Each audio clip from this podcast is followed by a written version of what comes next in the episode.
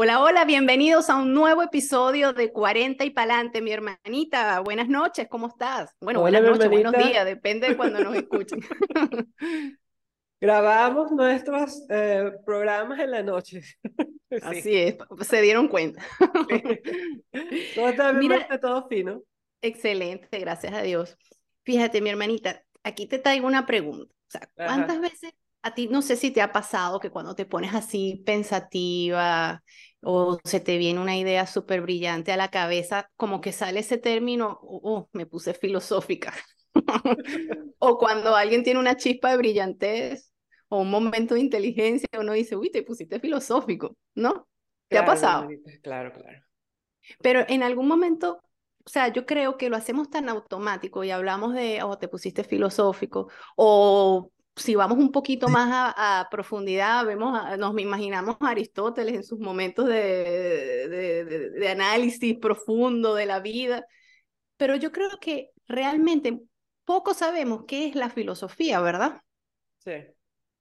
Entonces, bueno, fíjense, en el programa de hoy vamos a delucidar un poco todo esto de qué, qué es la filosofía, si eso ha tenido alguna influencia en la vida como la conocemos hoy o si a través, eh, la, historia tiene algo que ver con la filosofía, o sea, vamos a tratar de, de adentrarnos en ese mundo. Y para eso tenemos un invitado que es perfecto para el episodio. Déjame adivinar. Adivina. tuyo. Sí, es que mi familia. Este soy inteligente, ¿vale? De más, de más. Y, espérate que, que, te eche el cuento de este invitado. Mira, nuestro invitado es abogado especialista en Derecho Tributario. Tiene una maestría en Filosofía y Ciencias Humanas. Tiene un magíster en Filosofía de la Guerra. Es doctor en Pedagogía Crítica y actualmente está estudiando un doctorado en Seguridad de la Nación. Y aparte de eso, tiene, una negociación, eh, tiene un diplomado en negociación eh, de petróleo internacional. O sea, imagínense. No, no, o sea, estamos hasta nerviosas con el invitado. No, yo pensaba que yo era inteligente, pero tengo tres títulos y ya este, ya, o sea. No, no, ya realmente. me callo, me callo. Primo, para nosotros es un orgullo, es una alegría tenerte aquí. Gracias por aceptar la invitación. Bienvenido. Hola, saludos, Daría María, muchas gracias por, por la invitación al programa. Bueno, de una tengo que aclarar que tener títulos no denota inteligencia. O sea, cualquier persona puede ingresar en la universidad, esforzarse, estudiar, presentar los exámenes, cumplir con, el horario, con, eso no denota inteligencia, ¿no? Una cosa es el conocimiento, otra es la inteligencia, que si se quiere la capacidad de, de procesamiento, todos somos inteligentes todos somos inteligentes, los niños son inteligentes. la inteligencia es esa, esa velocidad de reacción ante los problemas y la capacidad de, y de, resolver eh, problemas, ¿no? Ser, ser educado o tener título universitario no es garantía de, de inteligencia, pero entiendo qué quieren decir. Sí, sí, Gracias por la invitación. Eh, eso, eso es así. Lo, lo que quise decir es que yo me considero una persona estudiosa. Sí, pero bueno, primo, fíjate, vamos a empezar entonces con la definición o, para adentrarnos en la conversación. Eh, ¿Qué es la filosofía? O sea, tú eres doctor en filosofía ahora. ¿Qué te llevó, primero, qué te llevó a, a, a conseguirte en este mundo, a encontrarte en este mundo en el que estás ahora, donde te has adentrado tanto? Y para nosotros los simples mortales, ¿cómo se ve eso? ¿Qué es? ¿Con qué se come? Bueno, primero aclarar que no soy doctor en filosofía. Si se quiere, soy estudiante de filosofía, he cursado dos maestrías en filosofía. Y bueno, ¿qué es la filosofía? Ya preguntarse qué es la filosofía en sí mismo entraña un problema filosófico. Cuando preguntamos qué es algo, ese es es una pregunta ontológica, ¿no? Una pregunta por el ser de las cosas, que hace que algo sea lo que, lo que es. No sé, preguntarse qué es la filosofía es en sí mismo un problema filosófico. Creo que cada corriente de pensamiento, cada, cada filósofo, cada pensador, su sistema de pensamiento es una, una, un intento de responder qué es la filosofía. No sé, la, qué es la filosofía sigue siendo un tema de estudio, de debate. Claro, podemos eh, ir a, la, a, las definiciones fundamentales o básicas de filosofía o a la raíz etimológica. Filosofía eh, es, viene, etimológicamente significa el amor por el saber, el amor por la sabiduría, la búsqueda eh, de la verdad. Pero, y, y hay quienes ponen más bien en, el énfasis en, en, la búsqueda, no en, no en llegar a ser sabio, eh, cosa que, que es más o menos eh, posible, cada vez es, más difícil en el mundo contemporáneo, seguramente en el debate llegaremos a eso, pero la filosofía es esa búsqueda, esa búsqueda por el saber, ese es un anhelo de algo que se sabe que no se tiene, pero se busca, se pretende, se pretende alcanzar esa, la sabiduría, la búsqueda por la verdad. De alguna manera eso puede ser una primera definición, que es la, que es la filosofía, pero hay, hay muchas otras, ¿no? Puede ser un estilo de vida, incluso eh, Deleuze y Guattari, eh, dos filósofos, filósofos europeos, nos dicen que la filosofía es el arte de crear conceptos. O sea, la filosofía sirve para pensar el mundo y para crear conceptos. O sea, los seres humanos teorizamos, creamos conceptos, creamos eh, eh, herramientas o abstracciones que no existen en la naturaleza, son netamente producciones humanas. Entonces, de manera que la filosofía también viene a ser eso, ¿no? Crear el arte de, de, crear conceptos. También puede ser un estilo de vida, una, una forma, una actitud ante la vida, una forma de, de abordar eh, la realidad a través de, un método, pues el método filosófico. Distintas escuelas de pensamiento, distintos filósofos han creado distintos métodos, como por ejemplo la, la dialéctica, ¿no? Son formas de, enfrentarse al día a día. O sea, primo, que todos en algún momento realmente sí hemos estado, o sea, hemos sido, hemos sido filósofos, pues. Sí, se podría decir que sí, por supuesto. No es, no es que todo el mundo es un filósofo. De hecho, te acabo de comentar al principio que yo no me considero un filósofo, sino un estudiante de filosofía. Pero sí, todo ser humano, eh, tarde o temprano, se plantea preguntas existenciales, se plantea preguntas filosóficas. Eh, ¿Quién soy? ¿Qué hago acá? sobre todo el tema de la muerte, ante la muerte las personas eh, se obligan de alguna manera, ante la muerte, eh, ante el temor de la muerte propia, como también ante la muerte de algún familiar, es un momento de, de, reflexión, ¿no? De, de, plantearse ante la vida, ante el nacimiento de los hijos, ante cuando vamos a tomar la decisión de, qué profesión o a qué nos vamos a dedicar en la vida, son temas que de alguna manera nos hacen reflexionar sobre nuestra propia vida, sobre la sociedad, todos esos son planteamientos, cuando nos preguntamos las primeras causas, los primeros principios, las causas de los efectos, estamos haciendo de alguna manera eh, una indagación o un pensamiento eh, filosófico. O sea, hacer filosofía no es nada más estudiar la historia de la filosofía, sino plantearse las grandes preguntas de la vida. Preguntas sobre el amor, preguntas sobre el tiempo, preguntas sobre, o sea, qué es el tiempo, qué es el amor, qué es la justicia, la muerte, cómo debemos vivir, qué es la política, cómo ser un, un buen ciudadano, cómo todos estos aspectos, son, todas estas preguntas son cotidianas. No las hacemos, no hace falta ser un académico, eh, menos mal que no hace falta ser un académico para hacerse este tipo de preguntas que son, en esencia, preguntas filosóficas. Wow, entonces, pero definitivamente, entonces, gracias a ese pensamiento filosófico, pues pienso yo que hemos llegado a lo que somos ahora como, como sociedad, como, como mundo, ¿no? Sí, podría decir, en Occidente Adelante, María. No, yo iba a preguntar, o sea, eh, saber algo de teoría, tú dices que eres un estudiante, sorry, de filosofía, tú dices que tú eres un estudiante. ¿Te ha, ¿Te ha ayudado a responder algunas de estas preguntas? ¿Hay una, pregunta, ¿Hay una respuesta específica para cada una de esas preguntas o cada respuesta es adaptada a la vida de cada quien? No sé si mi pregunta está clara. Perfectamente un divulgador de la filosofía que se llama Darío Stanzreiber, que dice que la filosofía no sirve para responder. La filosofía lo que se interesa es por la pregunta. O sea, pensar filosóficamente es saber preguntar, saber estructurar una pregunta desde, una, desde una perspectiva filosófica, o sea, buscar esa, esa raíz.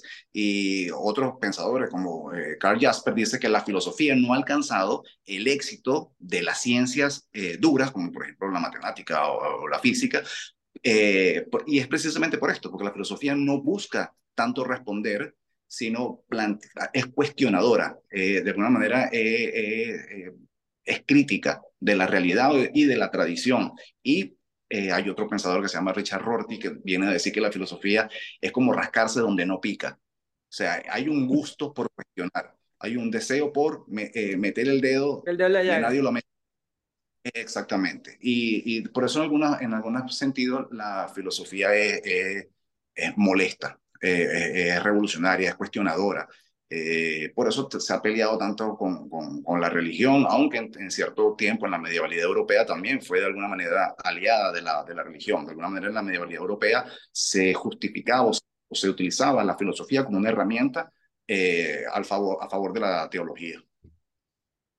Wow, interesante. Y estas preguntas, primo, por lo menos en tu caso, ¿has logrado, en, te, has llegado al, al, final de ese camino en alguna de esas preguntas, tú, en, en, en, toda tu, tu experiencia en, esta, en este estilo de, de, pensamiento? Por ejemplo, preguntas como esa, ¿qué hago aquí? has, has, conseguido alguna respuesta? ¿Cuál es el sentido Insisto, de la, vida, la, la filosofía eh, o sea, la filosofía no busca respuesta. Quien busca la respuesta es el dogmatismo. O sea, la filosofía lo que busca es cuestionar la realidad, cuestionar la cuestionar el pensamiento operante en una, en una época, en una, en una sociedad, en, en, la, en la cultura. ¿ok? Precisamente el criticismo está muy metido dentro de la filosofía y dentro, y dentro del racionalismo. ¿no? Es, es cuestionadora. No busca hallar verdades. Mm. La, los que verdad, eh, bueno, la, por supuesto que la filosofía hay una indagación por la verdad, pero la verdad, la verdad, por ejemplo, en pensadores como Karl Popper, eh, la verdad no es algo a lo, que, a lo que humanamente alcanzamos, sino la verdad es, viene a ser como un norte, es como la, la, a, lo, a lo que tendemos todas nuestras acciones. Cada teoría científica lo que viene a ser es una refutada eh, en la historia de, de, del pensamiento por ejemplo, eh, Einstein viene a, a, de alguna manera a trastocar los cimientos eh, newtonianos, ¿ok? Entonces, la, la, de alguna manera se van refutando las teorías anteriores y nos aproximamos cada vez más a la verdad, pero la, pero la verdad es algo que siempre se, se nos escapa, está de alguna manera velada. Quien cree que, tiene, que ha alcanzado la verdad es un dogmático. Pero y yo pienso que también la verdad es en ciertas cosas, ¿no? Hay cosas que es verdad y ya es verdad y eso es como matemática, no sé. Pero las cosas de la vida, yo pienso que la verdad también es diferente para cada, cada uno, ¿no?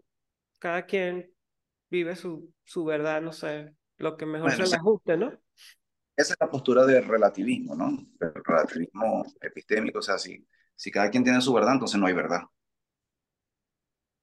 Claro, hay, hay, hay mecanismos como por ejemplo el consenso. Podemos llegar por consenso social a establecer lo que es verdad para una sociedad en un tiempo y, y en un espacio. Por ejemplo, claro, aquí empezamos a entrar en temas polémicos que me gustaría más bien evitarlos, pero en la Alemania nazi ahí había una verdad y había un consenso sobre alguna verdad. Entonces, eh, la verdad no es universal ni universalizable en esos términos eh, humanos. Pues. Claro, entonces, bueno, prima, aquí voy. Yo entonces me hago mi primera pregunta filosófica. ¿La verdad no existe entonces? Bueno, eso es un larguísimo debate, que mil años. eh, pero creo que la verdad viene a ser como, una como la utopía. Eh, Eduardo Galeano dice, eh, la utopía es como el horizonte. Doy dos pasos hacia el horizonte y el horizonte da dos pasos hacia atrás. Entonces se pregunta, entonces, ¿para qué sirve eh, eh la utopía? Precisamente para esto, para caminar para caminar hacia ese horizonte. Entonces, hacia la búsqueda de la, de la, de la verdad, orientamos todas nuestras acciones teóricas, prácticas, eh, incluso trabaja la ciencia hacia ese, hacia ese orden. Otra cosa es que lo logremos, lo alcancemos o no. De todas maneras, recordemos que el ser humano es falible y las ciencias son falibles. Sin, sin duda alguna, la ciencia está más, más, con, con mayor éxito eh, en la modernidad, pero no deja de ser eh, falible. Los seres humanos eh, nos equivocamos y, nuestro, y, no, y, y, el, y, los, nuestros métodos también nos llevan a, a, a error. Entonces, la verdad se escapa de las manos. Ahorita, yo estaba pensando ahorita, bueno, yo tengo mi mente muy cuadrada. Y, y, bueno, yo me formé en ciencias, en ingeniería, entonces para mí 2 más 2 es 4 y todo lo que es una ley eh, universal es como escrito en piedra y a veces es difícil uno eh, pensar que puedas rebatir que algo de eso no exista, pero ahorita que me planteas lo de Einstein y lo de Newton, yo, bueno, ¿verdad que sí? Si nos ponemos a ver todas las leyes a, a lo que tenemos ahorita, pues eso ha ido, se ha ido revirtiendo una nueva ley va, sí. va cambiando o, o, mejora la anterior o hace excepciones, etcétera, ¿no? Pero entonces yo digo ahorita, fíjate, pensando en la educación que nosotros tuvimos, a uno en la escuela como que lo menos que le enseñan es a tener un pensamiento crítico o reflexionar o refutar lo que a uno le enseñan, porque inclusive corríjanme si me equivoco, pero todos somos de la misma época, pero uno inclusive lo que decía el libro era el caletre y te aprendía, hasta tenías que decirlo todo perfecto como, como decía el libro, cuando contestabas una pregunta, había como muy poca reflexión en, en nuestra educación. Entonces, ¿hasta qué punto eso nos ha, o sea, digo yo, eh, hasta qué punto eso nos ha influenciado de tal manera de que no seamos capaces de ver más allá de lo que nos indica un dogma de la sociedad o algo así. O sea, hará falta en nuestra, en nuestra educación incluir algo de esto, porque se habla muy poco, ¿no? O sea, no, no, no, o, no hay ese, no, no, te preparan para eso, no te dicen que tú puedes criticar eh, cualquier ley escrita o, o, tener un pensamiento distinto, inclusive si lo haces como que como que te marginan, ¿no? Te ven raro. Así es, esa preocupación que, que tú tienes como, como persona y como madre es la preocupación de, de, muchas personas y de muchos teóricos. Por ejemplo, eh, Marta Nussbaum, eh, una filósofa norteamericana, tiene esa preocupación, tiene un libro que se llama Sin fines de lucro, cómo la, las humanidades son necesarias para, para la democracia, y precisamente hace estas críticas que estás mencionando tú, cómo sistemáticamente las universidades están dedicadas es a construir o generar profesionales altamente tecnificados para que continúen con, con, la producción o el incremento de la, de la tasa de ganancia, pero no son personas que tienen un, un, nivel de cultura o no están fomentando las humanidades ni las ciencias, ni, la, ni las artes, perdón, sino que está, se está más bien en las universidades a nivel planetario, se está desmontando todo este estudio por, la, por, la, por las humanidades y por las artes, que son las que eh, nos hacen eh, ser críticos y nos, nos permiten o habilitan colocarnos en el lugar, en el lugar del otro y pensar como pensaría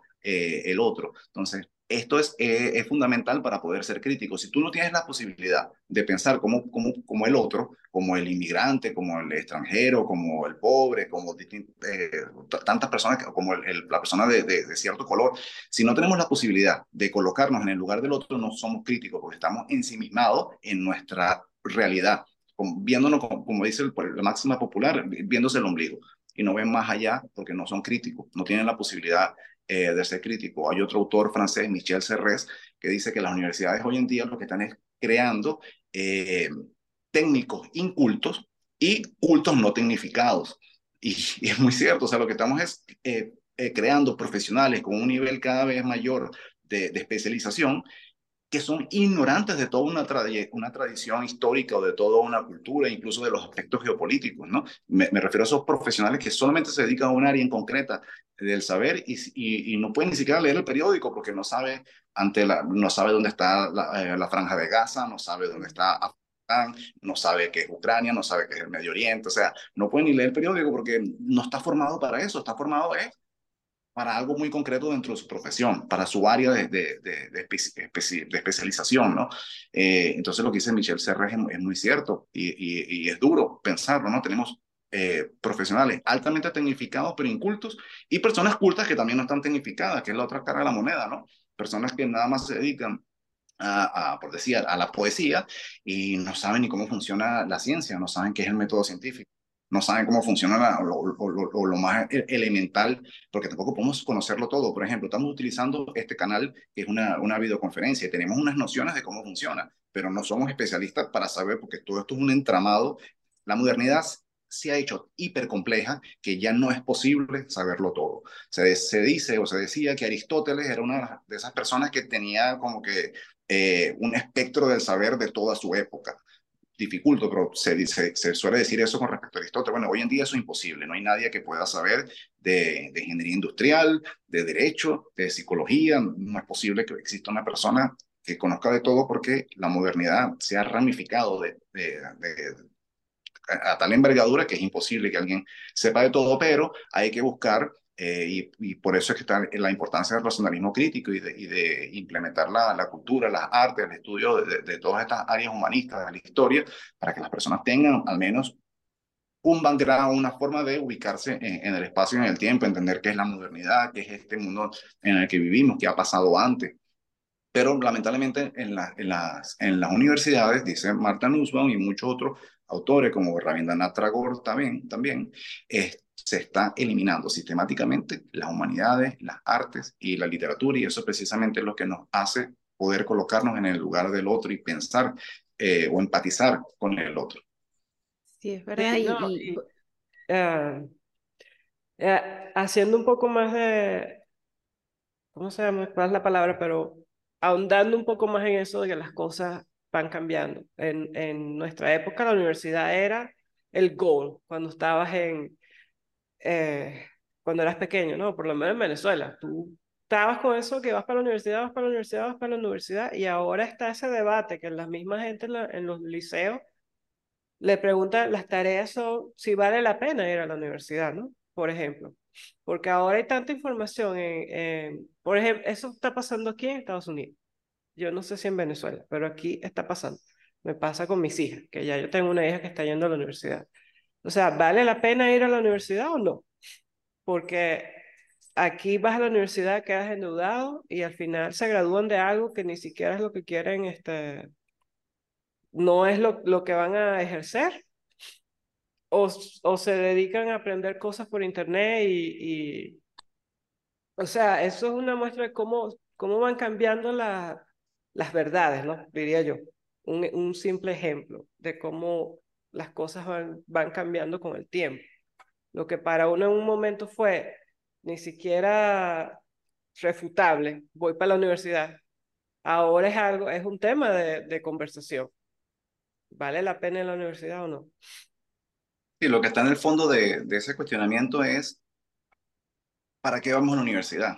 Porque, o sea, vamos a la universidad porque queremos prepararnos para una salida laboral. Eso es, lo, que está en la estructura a nivel planetario o al menos en el mundo occidental. Si nos vamos a la raíz etimológica, la palabra universidad, o sea, la universidad te preparaba eh, eh, en conocimiento universal, no en, este conocimiento hiperespecializado que es el que tenemos ahora. La universidad te prepara para la vida, para la vida, no solamente para un trabajo, pero esto, esto se ha ido eh, a través del tiempo desdibujando hasta lo que tenemos hoy. Lo que tenemos es lo que comentaba hace unos, hace unos minutos, personas hipertecnificados, técnicos, eh, con especializaciones y no tenemos un conocimiento realmente universal.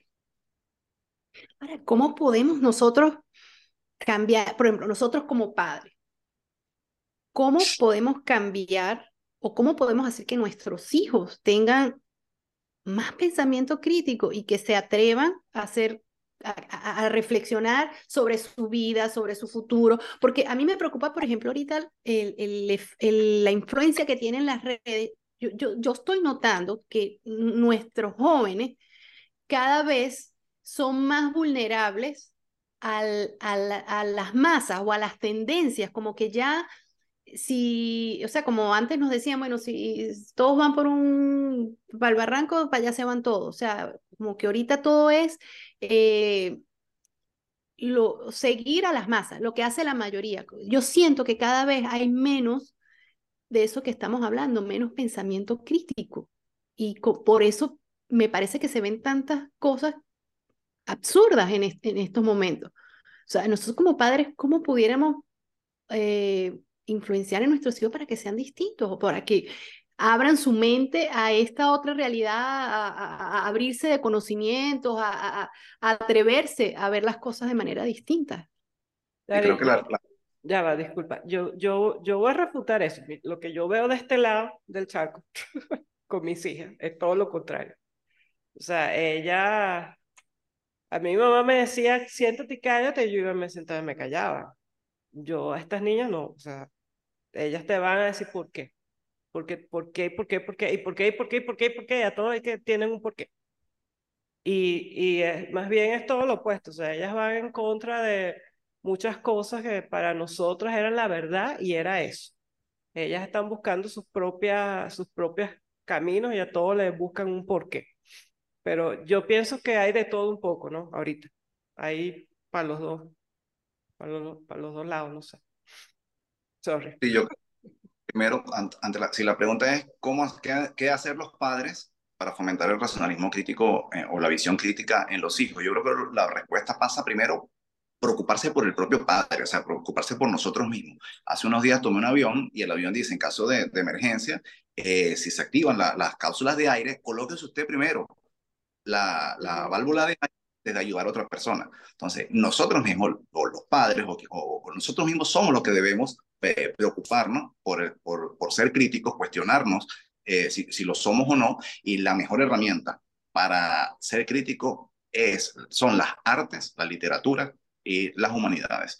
La literatura, si usted lee Homero, si usted lee a Miguel de Cervantes, allí hay, hay pensamiento crítico, allí están las herramientas fundamentales para colocarnos en el lugar del otro y, desde, y esa, tener esa apertura de, miras o esa apertura eh, de mente que nos permita congeniar con otras personas. Y luego de que nosotros si estemos de alguna manera eh, empezando a dar los primeros pasos dentro del, del, mundo crítico, es que podemos ayudar o no a, los hijos o a, o a cualquier otra persona. Creo que cada uno debe hacerse esta pregunta. Mi postura política-económica la considero como la única mi postura religiosa la, la considero como la única imperante. Mi estilo de vida creo que debe ser el, el, el, imperante o el de todos los demás. Si pensamos así, estamos y no estamos siendo eh, críticos.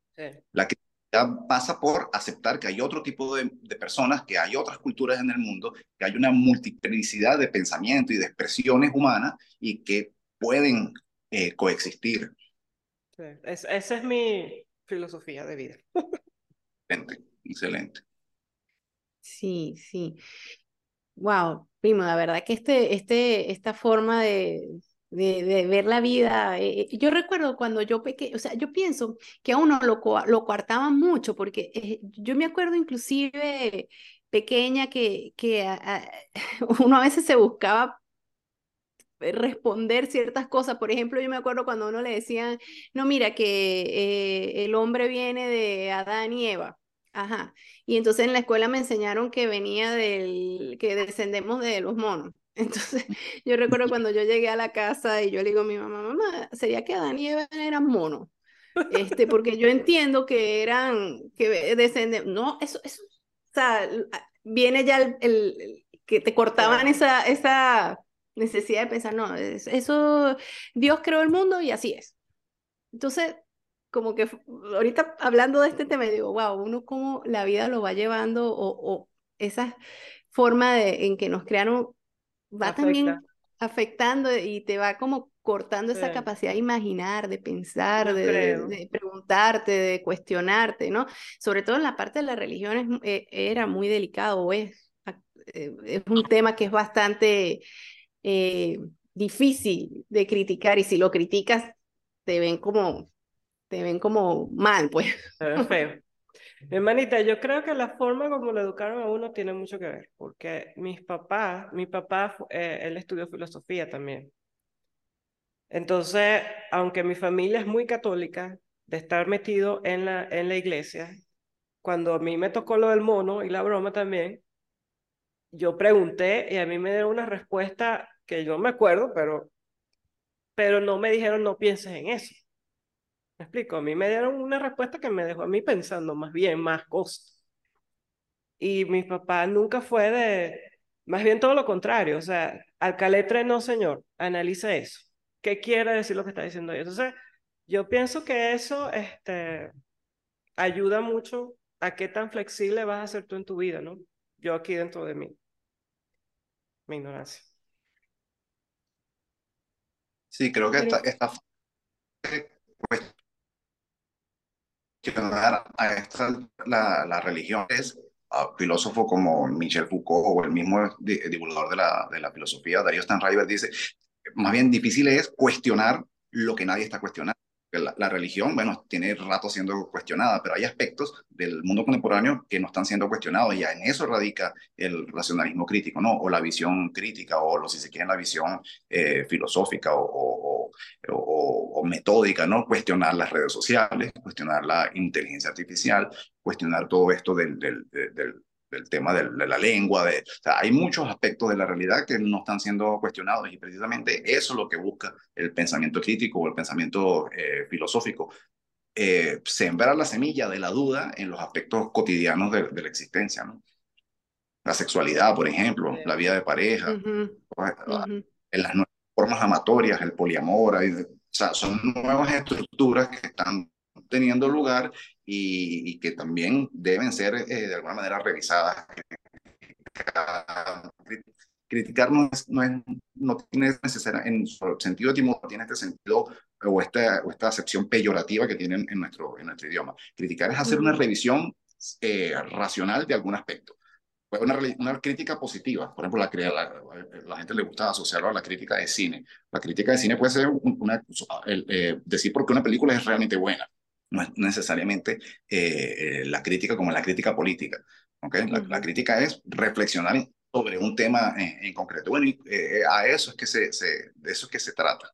¿no? Reflexionar sobre la realidad, todo, toda la, realidad toda, la crianza de los hijos, las relaciones de pareja, las estructuras político-económicas, las estructuras de dominación, eh, las redes sociales, la inteligencia artificial, todos estos aspectos, la educación que estamos teniendo o la mala educación que estamos teniendo en, en nuestros países o en Occidente. Bueno. Aldora, me salta la curiosidad. Tú estudiaste Derecho, ¿verdad? Y te especializaste en Derecho Tributario.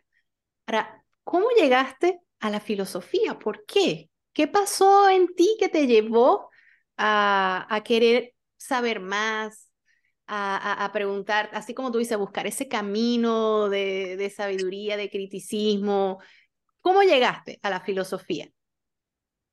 Mira, eh, Dari, yo llegué a la filosofía por la literatura. O sea, yo estudié Derecho, en Derecho se ve Filosofía del Derecho, en tercer año, eh, exactamente hace 20 años, en 2003, eh, estudié filosofía del derecho y me gustó, pero no me apasionó, no, no, no, no hubo una engancha y una conexión. Sin embargo, ese profesor, por ejemplo, en concreto, eh, recomendó un libro de José Saramago, eh, inteligente, ¿cómo se llama? No, no, recuerdo ahorita el nombre, pero recomendó un, un, texto de José Saramago y me conecté con la literatura y antes yo estaba leyendo también otros, otros textos, así que la literatura me fue llevando a, la indagación o a las preocupaciones filosóficas, en algún momento empecé a leer a, René Descartes, el discurso del método, eh, después las meditaciones metafísicas y ahí me, ya me, me, me, enganché de alguna manera con el quehacer filosófico, con la historia de la filosofía. Y un día eh, recibo una llamada de mi papá. Mi papá estaba inscribiendo a mi hermana en, en una maestría en no sé si en pedagogía, era una, estaba inscribiendo a mi hermana en, una, en, una, en un posgrado, y mi papá vio en la cartelera que había dos maestrías en filosofía. Y me llama y me dice, hijo, yo sé que tú tienes esta, esta vena ya filosófica, estos intereses filosóficos. ¿Tú quieres que te inscriba? Y dije, enseguida le respondí que sí, papá, inscríbeme. Porque ya venía haciéndolo de, de forma no, no oficial y, formalizarlo es una, es una forma más ordenada de, de, de acercarse de, alguna manera a estos intereses. Así que comencé, comencé la maestría en, Filosofía y Ciencias Humanas en la UCB, la Universidad Central de Venezuela. Y desde ahí no he parado.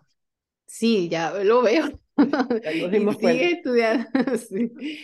¿y, hay un Aldo antes y después de haber estudiado filosofía? Hay varios, varios Aldos, porque, o sea, he tenido varias etapas en la vida. O sea, el, abogado, el, el, estudiante de filosofía, el estudiante de, de letras, de arte, eh, de, todo. Pues, o sea, uno va madurando, va cambiando en la vida, no es la misma persona. Creo que hay distintos, distintos incluso estados de conciencia, ¿no? Hay distintos estados de conciencia. Sí, sí. Y te ha ayudado, me imagino también, eh, eh a, toda la vida. Ya, primo, te perdimos un poquito. No, no, no escuchamos lo, lo último que dijiste. Que no me imagino cómo, cómo, creo que hasta sería triste ser la misma persona toda la vida sin que haya un cambio en ti.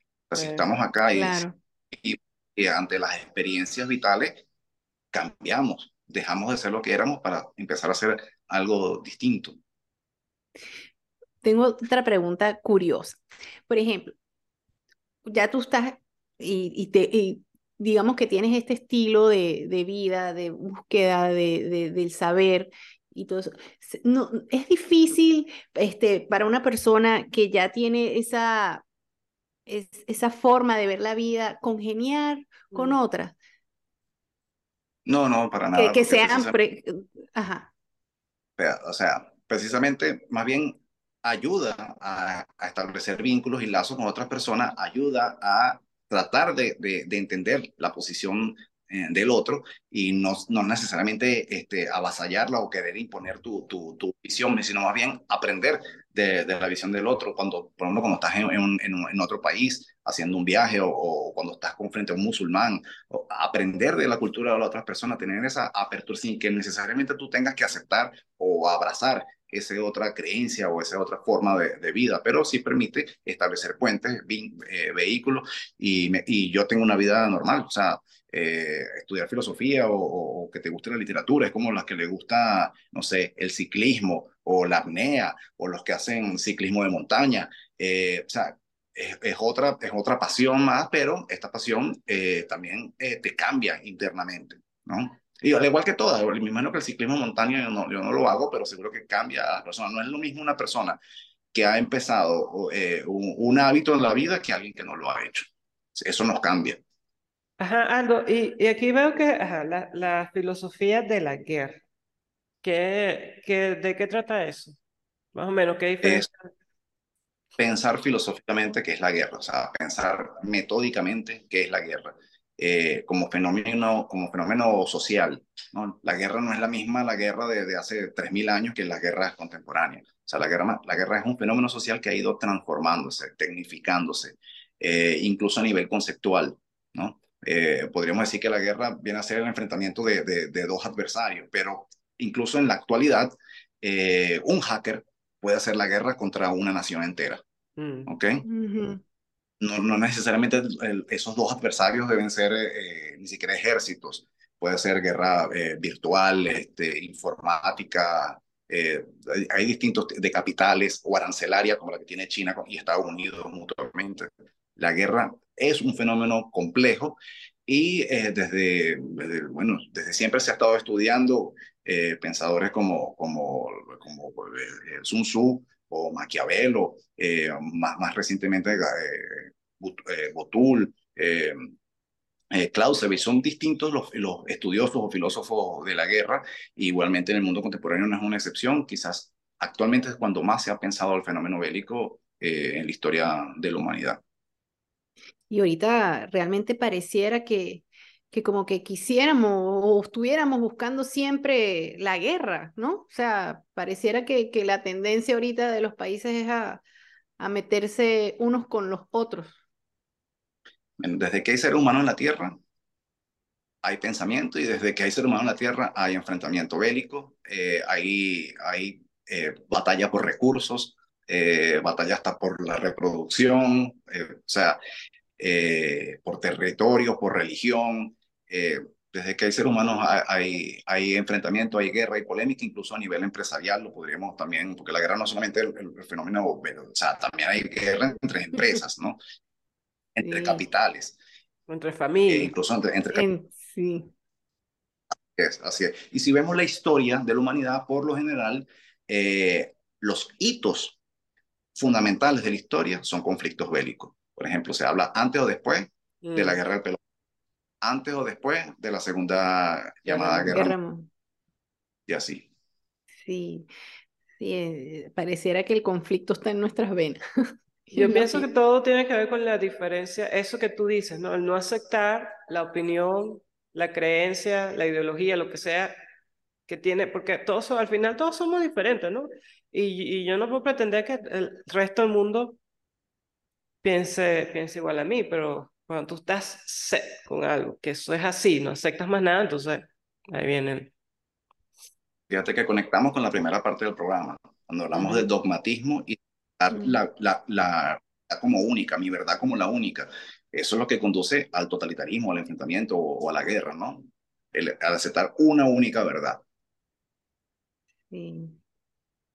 Es así. Y, yo creo que el ser humano como que necesita tener ese, yo tengo la verdad, ser reconocido, porque es algo que como que va en las venas del ser humano y, y, pienso que por eso es que hay, pues se genera un, una, una guerra o una pelea o una discusión entre parejas. Claro, pero tenemos que darnos cuenta que vivimos en un mundo múltiple con distintas expresiones de vida y distintas realidades y lo que hay es que congeniar con esas otras realidades, al menos respetarlas, conocerlas, pero si no las si somos incultos, si no podemos eh, comprender al otro, ponernos en la posición del otro, es más fácil exterminarlo o negarlo que tratar de comprender.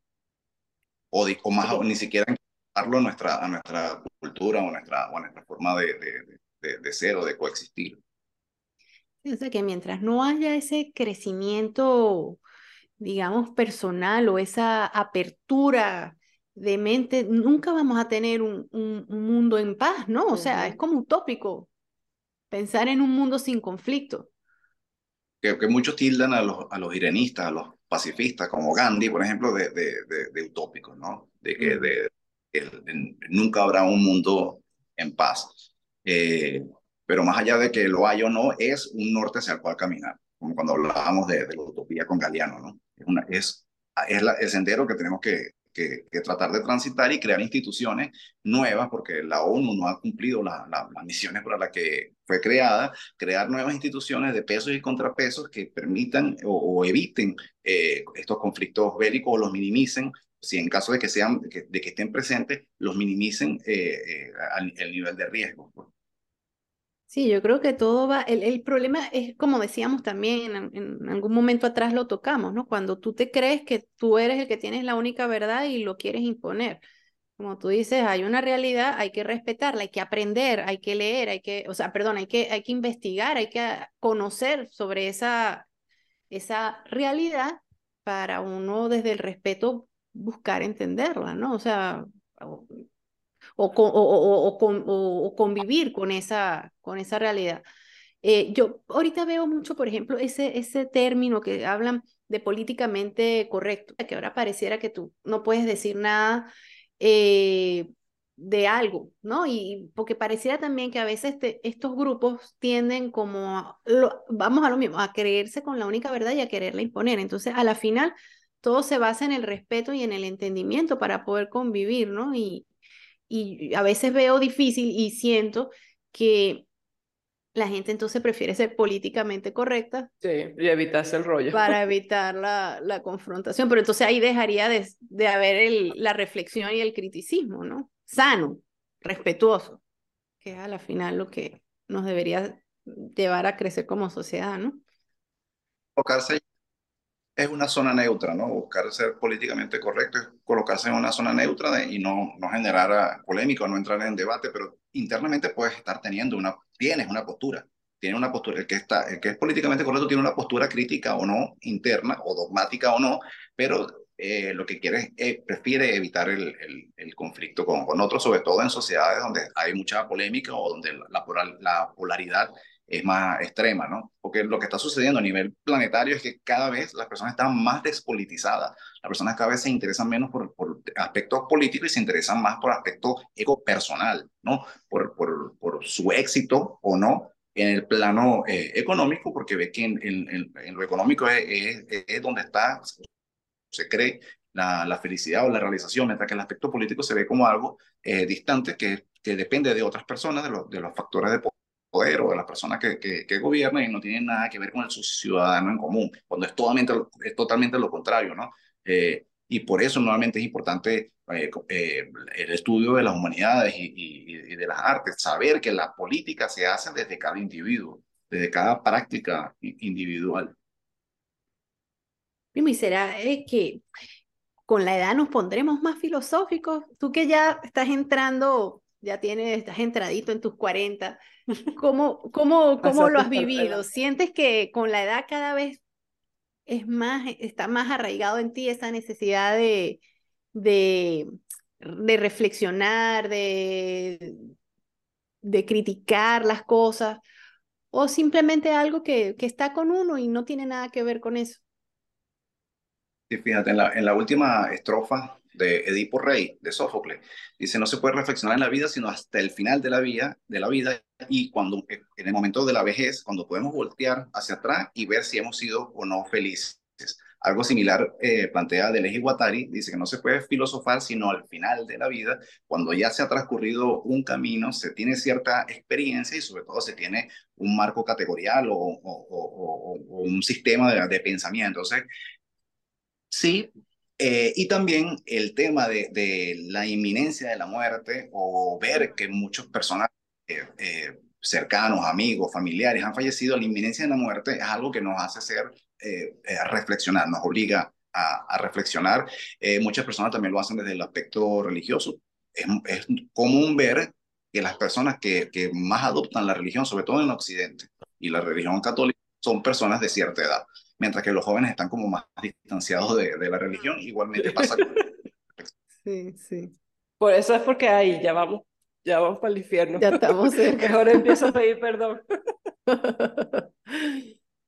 Sí, pero sí es verdad, uno a veces se pone y, eh, así como reflexivos. Eh, por ejemplo, en mi caso, que tuve que volver a empezar de nuevo la inmigración y todo eso, uno dice, Dios mío, este, ¿qué tiempo tengo? O sea, tengo que, eh, ¿será que tengo que apurarme? Este, estaré disfrutando la vida, estoy ahora empezando otra vez y no estoy haciendo lo que quisiera hacer. O sea, verdad que uno se pone, se, se le pone la cabeza grande de, de ideas que le pasan a uno de reflexiones, ¿no? Hay una encuesta visual que puedes hacer cuando vas a, a misa, ves la cantidad de personas, o, o, si entras en una mezquita, supongo que también sucede lo mismo, ¿no? En una sinagoga, ves que la mayor parte de las personas son personas de, de cierta edad. Eh, pero también da gusto cuando uno entra en un aula de, de, de filosofía, en, un, en, el pregrado sobre todo, ves muchas personas jóvenes eh, estudiando filosofía. Y tú dices, bueno, ¿qué llevó a esta persona con 16, 17 años a entrar a estudiar filosofía como, como, como profesión, ¿no? Como carrera, que no es mi caso. Porque eh, yo tengo mi carrera, que es el, el derecho, el ejercicio de la abogacía, y tiempo después eh, vino este interés por la filosofía y lo, y lo cursé a nivel de, de, de posgrado, pues. pero lo, lo, busqué no por una salida laboral, ya yo tenía mi trabajo y, y, y me sentía a gusto y, me estaba de alguna manera también haciendo mi camino dentro del mundo del derecho, pero eh, entré en la filosofía por gusto propio, para hacer algo para mí. Para... Entonces, cuando uno ve que obviamente eh, el, la filosofía no tiene una salida económica rentable, el que estudia filosofía mm. fundamentalmente termina siendo profesor de, filosofía o escribiendo libros. Eh, muy rara vez eh, contratado en una, gran empresa. Eh, sin embargo, tengo un profesor del bachillerato que decía que, yo no sé si eso es historia real o no, pero decía que hubo una gran empresa que contrató sociólogos, físicos, matemáticos, filósofos entre, y psicólogos y les dio la tarea de crear un juguete que fuese universal o deseado por todo, el, por todo el mundo. Y aparentemente esa empresa era Mattel y el juguete es la Barbie. O sea, el filósofo también eh, le toma como si se quiere el pulso a, a, a, al tiempo en que vive y puede claro. de alguna manera contribuir eh, a cosas como, como puede tener muchas otras, muchas otras implicaciones, ¿no? Hay filósofos que son asesores políticos hay, o asesores de empresas o, o de imagen, en fin. Wow. Y en este camino que ya tú llevas recorrido, que sabemos que ya entendimos que es un camino que busca respuestas, eh, que no lo tiene todo en la mano. Eh, esta, esta pregunta de qué sentido tiene la vida, qué, qué, qué has investigado, qué ha llegado a ti, qué sobre eso, porque a veces uno dice, bueno, ajá, nacemos y nos morimos, pero ¿qué sentido tiene entonces vivir? Bueno, es una pregunta esencial, es una pregunta existencial, es una pregunta filosófica. Eh, Jean-Paul Sartre diría que eh, la vida no tiene un sentido y que y eso es lo bello porque cada quien entonces está llamado a darle sentido a su propia existencia. O sea, vinimos al mundo sin que haya un sentido previo. Eh, y por lo tanto, como no hay un sentido, no hay un objetivo vital, nosotros podemos darle sentido a nuestra propia existencia. Hay una película eh, de Monty Python eh, que creo que se llama The Meaning of Life, el sentido de la vida. Eh, allí, en la última parte de esa película, vas a encontrar el sentido de la vida. Si, si quieres, si quieres encontrarlo allí, te invito a verla o, o los, los o ¿Nos, repites, nos, ¿Nos repites el nombre, primo? Qué bueno, porque siempre damos un movie tip. The, The Meaning of Life de Monty Python, el sentido de la vida. A mí esa respuesta También hay me, otra me que es la, encantó. hay, Esa- hay otra que es la vida de ¿La vida de? De Pipe. la vida de Ah, Brian. Ah, Brian. Pensé que, Brian. era la vida de Pipe. De Pi, Pi. ¿Te recuerdas la, la gente que iba en el barco con el tigre y la broma, el chamito que era de Pi? El Life of Pi, ah, ¿no? Ajá, Life of Life Pi creo que es cine de la India, creo que es cine indio, de, Bollywood. Pensé que eso fue lo que mm. dijiste, pero... Pero entonces, no, el, el, otro que dijiste es La vida, eh, The Life of Brian. Lo perdimos otra vez. La vida de Brian, sí.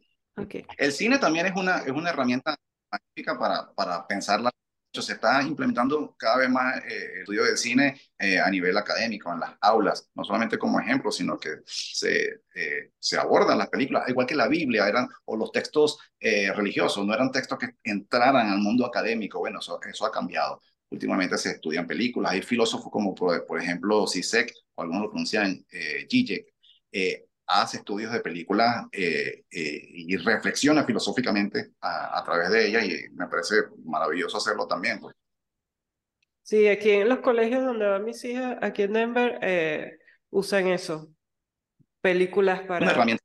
para clases. Ujú. ¿no? Dan una clase es una película y después hablan, hablan de eso. Así es, bueno, también están Ah, los cineforos, ¿no? Ajá, sí. Y es un espacio para el debate.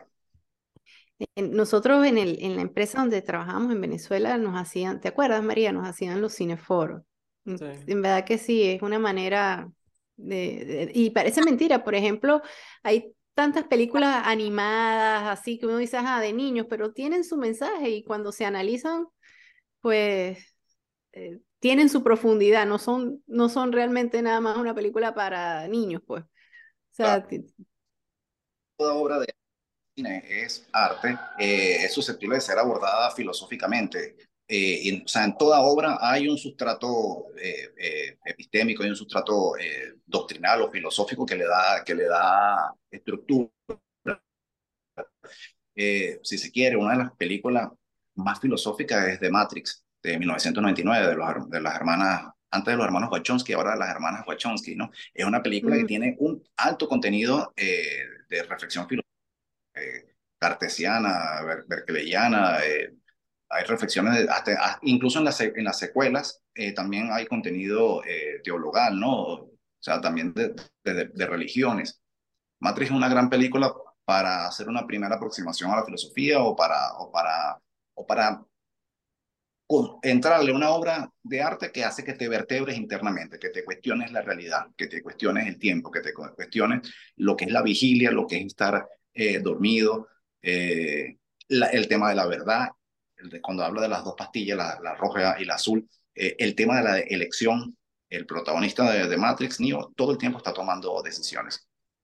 Y ahí volvemos otra vez a lo que habíamos comentado hace un rato con, con Jean-Paul Sartre. La vida no, no está definida a, priori, no hay un contenido a priorístico y por, los, por lo tanto nosotros le damos contenido a, la vida con cada decisión que tomamos. Lo que no podemos es dejar de decidir. Todo el tiempo estamos ante una decisión. Yo puedo cerrar esta llamada en este instante, puedo no haberme conectado, eh, puedo volver a estar, eh, puedo renunciar al trabajo hoy, puedo hacerme musulmán hoy, pues, o sea, todo es una decisión. Lo que no se puede es dejar de tomar decisiones, que es quizás lo que hacen un poco o lo que intentan o, que, o lo que los lleva las personas que son adictas a alguna droga. El adicto a las drogas posterga permanentemente las La decisiones, decisión. trata de estar en un estado eh, que no le permite tomar decisión. Pero incluso no tomar, no tomar una es ya tomar una decisión.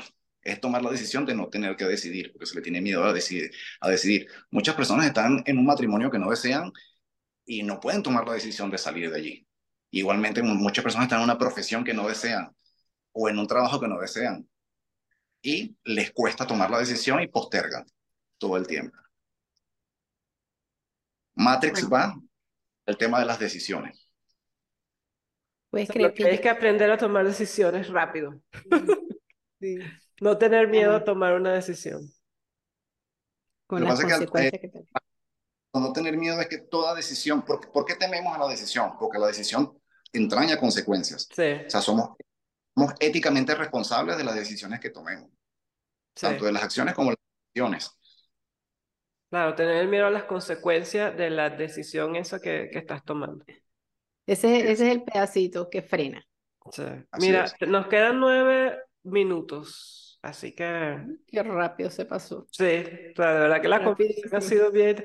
Ah, yo porque después que alcancé cierta edad dejé de filosofar, pero cuando era más joven, sí, estaba todo el tiempo pensando y estaba en las nubes. Mi mamá decía que yo era autista, pero yo lo que estaba era analizando y reflexionando todo lo, lo que me estaba pasando, ¿no?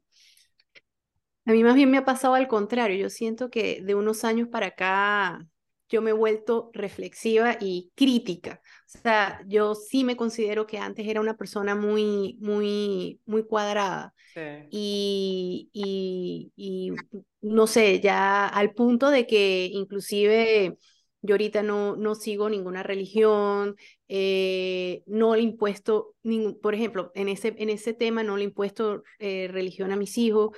Em, y me gusta eh, ver más, o sea, siempre trato de ver más allá. No es algo que, que, que lo he adquirido con los años. Yo no era así. Yo me he vuelto más, y me siento orgullosa, o sea, yo miro hacia atrás y yo digo, wow, ya me gusta ir más allá y siento que mi mente es más abierta y, y, y me ayuda pues a, adaptarme a la realidad o a las cosas de una manera hasta también estar en paz con uno mismo. En paz, sí, sí, sí, Cuando aprendes a aceptar cosas que no puedes controlar, como que... Entonces... De, ser abierta. Cuando, cuando, eso es muy común, ¿no? Se usa mucho esto de ser mente abierta. Eh, Carl Sagan, un astrónomo ya fallecido norteamericano, bastante famoso, eh, tiene una frase que dice, ten cuidado de no ser tan mente abierta que se te salga el cerebro, ¿no? hay que... hay que ¿no? Y, y, eso, ser, ser, ser crítico, ser autorreflexivo eh, y tratar de, de, no ser dogmático, ¿no? Abierto a nuevas, a nuevas ideas y nuevas experiencias, pero siempre con, con, con un límite, ¿no? Buscando el, ese punto medio aristotélico, ¿no? Yo pienso que lo importante es respetar a los demás. Yo soy católica, yo me creí católica, crecí católica y, y, y yo no me voy a poner a discutir con Dari que diga que no tiene ninguna religión o con otra persona que diga, tenemos un amigo Roberto que siempre lo mencionamos y él dice que Dios es la naturaleza. O sea, y nosotros, él me echa sus cuentos, yo le echo los míos, ¿no? Y mientras haya respeto de las creencias de cada quien, yo pienso que ahí es donde está el secreto, ¿no? aquí yo. Sí, volvemos al tema, nadie tiene la verdad en sus manos y, y lo bonito es que uno tenga la apertura para aceptar las diferencias, ¿no? Sí. Y las ideas distintas. Entonces, bueno, yo creo que al final el llamado o, o lo que queremos dejar o, o, lo que queda del programa es que le demos el sentido a la vida, sería, ¿verdad? Sería una, una bonita frase para, para culminar el episodio. O sea, busquen darle sentido a su vida y vean más allá de su nariz, ¿no? Sería algo así. Sí, no, y, la, la, definición que él, dio de, que él dio de lo que es la vida también me gustó mucho, ¿no? no hay, no hay un, una cosa ya diseñada para tu vida. Tú tomas la decisión y tú vas, ¿cómo se llama? Llevando el barco y eso es algo, yo, yo estudio astrología y una de las cosas de la astrología es que todo está ya en las estrellas y las estrellas te dicen que eso es lo que va a pasar. Pero con todo eso, nuestra maestra dice que uno tiene el poder de cambiar el destino. O sea, no porque la estrella me esté diciendo ahorita que va a pasar algo, precisamente uno lo usa para ayudarnos a evitar que ciertas cosas o a mejorar uno como persona, ¿no? O sea, tú tienes este problema según las estrellas, entonces. Pero bueno, es cuestión de, de saberlo llevar. Sí, me quedo. Siempre podemos cambiar, siempre podemos tomar una decisión y dejar de ser lo que somos y pasar a ser algo distinto. Está en nosotros tomar la decisión y por supuesto también está en nosotros correr con, la, con las consecuencias éticas eh, de, ese cambio drástico o no de vida. Los cambios no tienen por qué ser siempre drásticos, pueden ser sutiles. Puede ser mañana comienzo a ejercitarme y no he tenido nunca el hábito del ejercicio y mañana lo decido. bueno, eh, o eso no es un cambio como tan drástico como cambiarse de una, de, una religión, no ser apóstata del catolicismo para hacerse, eh, hacerse con, al, al Islam. ¿no? Pero sí, está en nosotros toma de, decisiones y forjando y dándole forma a nuestra propia vida. Y muy bonito lo que, de, de, respetar también a, a, los hijos, ¿no? Y que los hijos cometan sus propios errores, eh, tengan sus propios aciertos, empiecen a tomar decisiones tempranas. Una forma de hacer que las personas sean críticas y sean reflexivas es dejando que los niños tomen decisiones. Por supuesto, hay decisiones que no pueden eh, los niños, ¿no? Siempre, por eso digo, si todo, todo hay que sopesarlo y todo tiene que ser en su justa medida. Sí, en, el, en el punto perfecto, pues no nos podemos ir a los extremos. no dejarlas libres como el viento mientras estén pequeños, pero sí hay, sí hay decisiones que ellos pueden tomar, ¿no? De hecho, invitar a temprano, involucrarlos en la toma de decisiones, por ejemplo, qué quieres comer, a qué parque quieres ir, cómo te quieres vestir, es ya eh, eh, ir, irse esa, esa, mente entrenando en la toma de decisiones. Mientras que si la mamá le dice, comes esto, aquí se va al parque el día de tal, o se va al parque, o sea, involucrar al hijo en, en, en como un ser humano, y que, que, toma decisiones. Hay este concepto también del adultocentrismo, ¿no? Y vivimos efectivamente en una sociedad adultocéntrica, donde los niños no son tomados en cuenta para muchas de las decisiones y también los ancianos no están siendo tomados en cuenta para muchas decisiones, sobre todo gubernamentales, porque son esos dos extremos, tanto los niños como los, los ancianos, no, no contribuyen a, económicamente con las arcas del Estado, o no pagan impuestos, o no son están dentro del aparato productivo, los que están dentro del aparato productivo son los adultos, de allí el término adultocentrismo. ¿no?